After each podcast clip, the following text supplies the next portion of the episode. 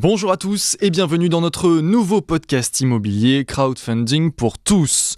Le principe, assez simple, nous allons chercher à comprendre l'utilité du crowdfunding, sa stratégie, son application et son intérêt. Dans ce tout premier podcast, nous allons d'emblée tâcher de comprendre la différence entre l'investissement immobilier traditionnel versus le crowdfunding immobilier. Quelle méthode est la plus rentable? L'investissement immobilier est depuis longtemps considéré comme l'une des formes d'investissement les plus sûres et les plus rentables. Cependant, l'investissement immobilier traditionnel peut être coûteux et nécessite souvent des investissements importants en capital. C'est pourquoi le crowdfunding immobilier a émergé comme une alternative populaire pour les investisseurs qui cherchent à investir dans l'immobilier à moindre coût. Dans ce podcast, nous examinerons les différences de méthode et de rentabilité entre l'investissement immobilier traditionnel et le crowdfunding L'investissement immobilier traditionnel implique l'achat d'un bien immobilier physique, tel qu'une maison, un appartement, un immeuble de bureau, etc.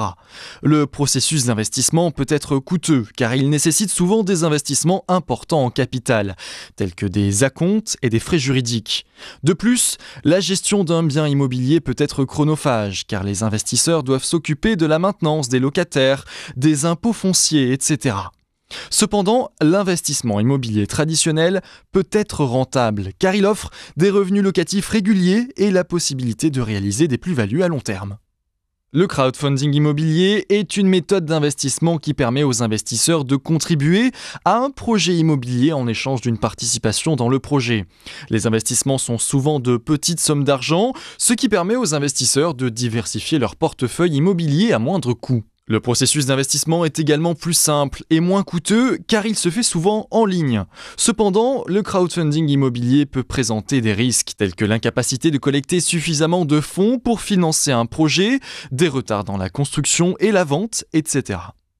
La rentabilité de l'investissement immobilier traditionnel dépend en grande partie de la performance du marché immobilier et de la gestion efficace de la propriété.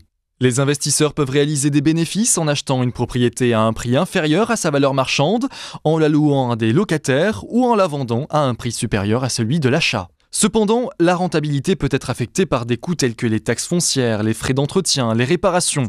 La rentabilité du crowdfunding immobilier dépend de la performance du projet immobilier financé. Les investisseurs peuvent réaliser des bénéfices en recevant des dividendes réguliers ou en vendant leur participation dans le projet. Cependant, la rentabilité peut être affectée par des facteurs tels que les retards dans la construction, les fluctuations du marché immobilier ou les taux d'intérêt. Selon une étude menée par le Real Estate Crowdfunding Review, le crowdfunding immobilier a connu une croissance rapide au cours des dernières années et est devenu une alternative populaire à l'investissement immobilier traditionnel. L'étude a également révélé que le crowdfunding immobilier a généralement un rendement annuel moyen de 12,5%, ce qui est plus élevé que le rendement annuel moyen de l'investissement immobilier traditionnel, qui est d'environ 8%. Cependant, il convient de noter que ces chiffres peuvent varier considérablement en fonction des projets et des investissements spécifiques.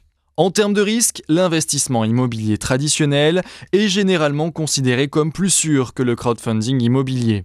Les investisseurs peuvent contrôler directement leurs propriétés et sont souvent en mesure de faire face aux défis tels que les réparations ou les frais de vacances. En revanche, le crowdfunding immobilier implique de déléguer la gestion du projet à une entreprise tierce, ce qui peut augmenter le risque de perte ou de retard. En conclusion, l'investissement immobilier traditionnel et le crowdfunding immobilier présentent des différences importantes en termes de méthode et de rentabilité. Bien que l'investissement immobilier traditionnel soit plus coûteux et plus chronophage, il offre une plus grande maîtrise de la propriété et une plus grande stabilité de rendement. D'un autre côté, le crowdfunding immobilier est plus abordable, plus accessible et peut offrir des rendements plus élevés, mais il est également plus risqué et moins maîtrisé par l'investisseur. Dans l'ensemble, le choix entre les deux méthodes d'investissement dépend des objectifs, des ressources et des préférences de l'investisseur individuel. Merci à tous de m'avoir écouté. Vous pourrez me retrouver évidemment sur ce podcast deux fois par semaine et sur le www.crowdfundingpourtous.fr. Bonne journée à tous.